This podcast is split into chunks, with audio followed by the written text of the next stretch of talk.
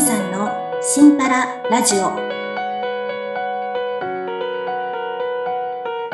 こんにちは、杉村真由美です。こんにちは、荒木純子です。よよろしくお願いします。はい。ろしくお願いします。純子さん、はい。そうですね。はい。私、あの、ムカッと 怒りが 湧いた時の沈め方というのを、そこの前、YouTube を見ていて、う、YouTube ですか。はい。うんそれで、村松大輔先生という、あの、わかりやすく量子力学をね、あうのん本当にあの子供にもわかるように教えてくれる先生がいるんです。そうなんよね。はい。それで、そはのい。方の、まあ、お話を聞いてるときに、うん。ああ、これはすごいなあって、まあ、思ったので、ああ、はあい。のちょっとえねー、じゃあ、今日はそれを教えていただけると。 そう、教えていただくんだね 私が教えるわけじゃないんだけど、それ でね、今日思ったの。いや、量子力学ってなんだろうってね。はそい。れで、あの、言葉は知ってたけどさ、うん なんだ。か、ほら、物理学とかね、あうの、ん。で勉強するような話ってさ、どうせ私にはわからないだろう、みたいなうん、感じがあり、うん。あの、あまり、うーん、まあ、勉強するような感じにはなかったけど、はい。ね、えっ、と、何か、えー検索をしてたら、うん。はじめまして量子力学というね、お絵本なんですよね。絵本。はい。ああ、今見せていただいてますが、はい。あ、めっちゃ可愛いですね、 表紙が。そう。これは、まあ、へえあの、子供向けに書いた。あ、子供向けなんだ。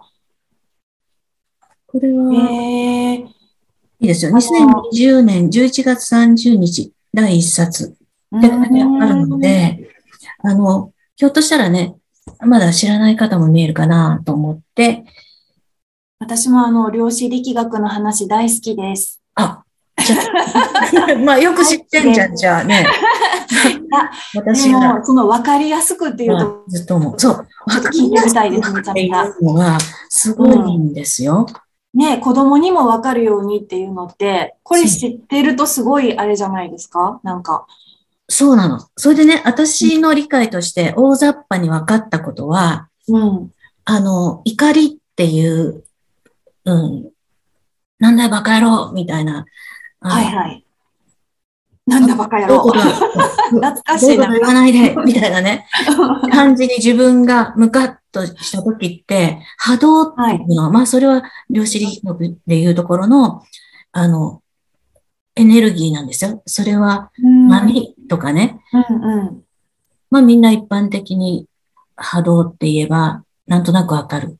そうですね。あの、なんか私聞いたことあるのが、こう、細胞とか、こう、どんどんどんどんどんどんどんどんちっちゃくちっちゃくちっちゃくしていったら、最後波。になるみたいな聞いたことがあるんですけど、そう、そういうことでしたっけそう。だからね、あの、一般的には例えば木みたいなものも、うん多分一緒だと思うんだけど、うんこの人から発せられている、あの、感じですよね。だから、うん怒ってる人から、どんな、うん、ものが発せられてるかっていうとさ、その人が怒ってるって知らないのに、うんあの、部屋に入った時に、うんなんか嫌な感じが自分にこう伝わってくる。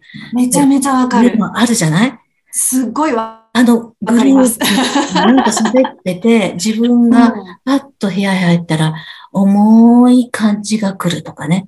よなんくか空気とかで例えますよね。重い空気みたいなね。あそうそうそうだからなんかいつもだったら、おはようとか言って、うん、明るく帰っていくのに、なんかその重い空気をキャッチして、うん、おはようございますって言って、こう、 あの、普通に、うんあまり目立た なく、静かに入っていくみたいなことをしたりするじゃん。うん。はそういうものなんね。だから、いあの、怒りの波動は、うんまあ、低い、波動が低い、高いみたいな表現をするうと、んうん低い波動で、うん、そこに、どうやってそれを解消するかっていうお話をしてくれてたんだけどう、んうんうん。そしたら、あの、ああ、そうなんだねっていう、こういう寄り添いですよね。で、イコール愛なのね。うん、もう愛の波動は高いから、うん、の低い波動を引き上げる。はい、うんこれすごくわかりやすくない、だから、例えば子供でも、あの、もう、ちょっと自分を分かってもらえないって言って、はい。ね、ふん、みたいな、お母さんなんか知らない、みたいな感じになってても、お母さんは、なんでこの子が怒ってるか、まずわからなくても、どうしたとかさ。そうやね。もう、かぶせてしまいがちですもんね。みたいな。うん、あの、なんか、美味しいもの食べる飲むみたいなこととかさ、 そうして、あ、お話ししてくれるっごめんね、さっきお話聞かなくって、みたいな感じに、それ、愛の波動で、ね、あの、包んでいくと、その怒りの波動が引き上げられて、うん、ああって、本当はね、収まっていくみたいな。こうだったんだよ、みたいな感じになるっていう。なるほど。ね、あの、すごくないすごいですよね。あの、大概、こう、例えば子供だとすごいわかりやすいかの、今ね、例えでお話ししていただいたんで、子供が怒ってたら、怒りがちじゃないですか。 こっちも。ねえ、何怒ってんのみたいな。勝手にしなさいとかね。そうそうそうそう。だから言ってるでしょみたいな ね。それを、そうじゃなくってっていう。その方がちゃんと静まるよっていうことですよね。こう、いそうなんですよ。めっちゃわかりやすいですよね、でも。ね、わかりやすいですよね。だから私はさっきの、あの、はじめまして、量子力学のこの絵本をね、はい。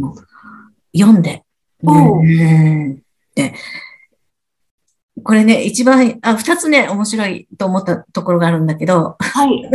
一つは、うん、この光の元になる粒子のことをね、光る子って書いてあるの。うん、ああ、はい。でね、あの、量子っていう字はさ、あの、はかりのね、はい、はい。に子供ね、で、量子って振り仮名を振ってあるんだけど、この光る子には振り仮名はなくて、かっこ、フォトンって書いてあるの。なるほ ど。光る子と書いて、フォトンと読めと。もう、 私は、え、み、みつこさんですかみたいな感じで。さんって思ったけど、うんボトンと呼べと。うん、なるほど。ね、最初からもすご。い、最初から、そう、もうそういうふうにインプットしてくださいっていう、この絵本なのに、私には難しかったという名前の時点ですでに。 あれって。まあ、でも、そういうね、あの、お話でした。私ね、そう、はい、面白かったのは、だから、みつこさんが、みつこではなく、フォトというふうな読みで、うん、しかも、二つ目は、私には難しかった。という。うん、いや、中身は、中身はまり さん。中身知りたい。それはね、もう、あの、今までずっと体験してきたことの中にいっぱいなるほど、うん、あれもそうだったのか、これもそうだったのか、というのはありますので、またこれから、あの、うん、ゆっくりとね、あの、うん、一ついろんなお話をしていきたいなと思います。ああ、それは楽しみです。 で、あの、さっきの YouTube の見た先生とその絵本を書いた先生は同じ人です。違いますね。あ、 違う人ですか、ね。この絵本はね、日本人が書いたのではなく、うん、あの、訳されたものですね。ああ、そうなん外国人の、はい、先生が。ああ、なるほど。書いたものですね。はい。その絵本を読んでから、その YouTube を見張ったってことですかうん、逆。YouTube を見てから、うん、え、量子力学ってちょっと面白いかも。思って、私にわかる本を探した。あ、そしたらあ見つかったけど。それで巡り合って。出会った。で、ほとんってなったん ですね。はい、 ということで、今日は。 難しいの。ことしか残らないじゃないですか。 簡単に優しく。まず、入門の第一歩。第一歩。というお怒話ってても愛の波動で包むっていうことですね。はい。はい。 また続きは、次回から。どうやったらそれが包めるの か、そのあたりもまたちょっと聞いてみたいなと思いました。はい。またじゃあ次回ということで。そうで すね。はい。また私も、あの、そう、あの、知識をね、重ねまして、もうちょっと分かりやすくお話できるかもしれない。ん。あの量子力学って多分全部つながってるのできっとすごい面白そう面白いですよね分かったらねはい。はいじゃあまたぜひぜひははい。よいろしくお願い します。では、今日はこの辺で。わかりましたありがとうございましたじゃあまた次回もぜひよろしくお願いしますはい。お願いします。はい、ありがとうございました。また次回も聞いてくださいね。ありがとうございました。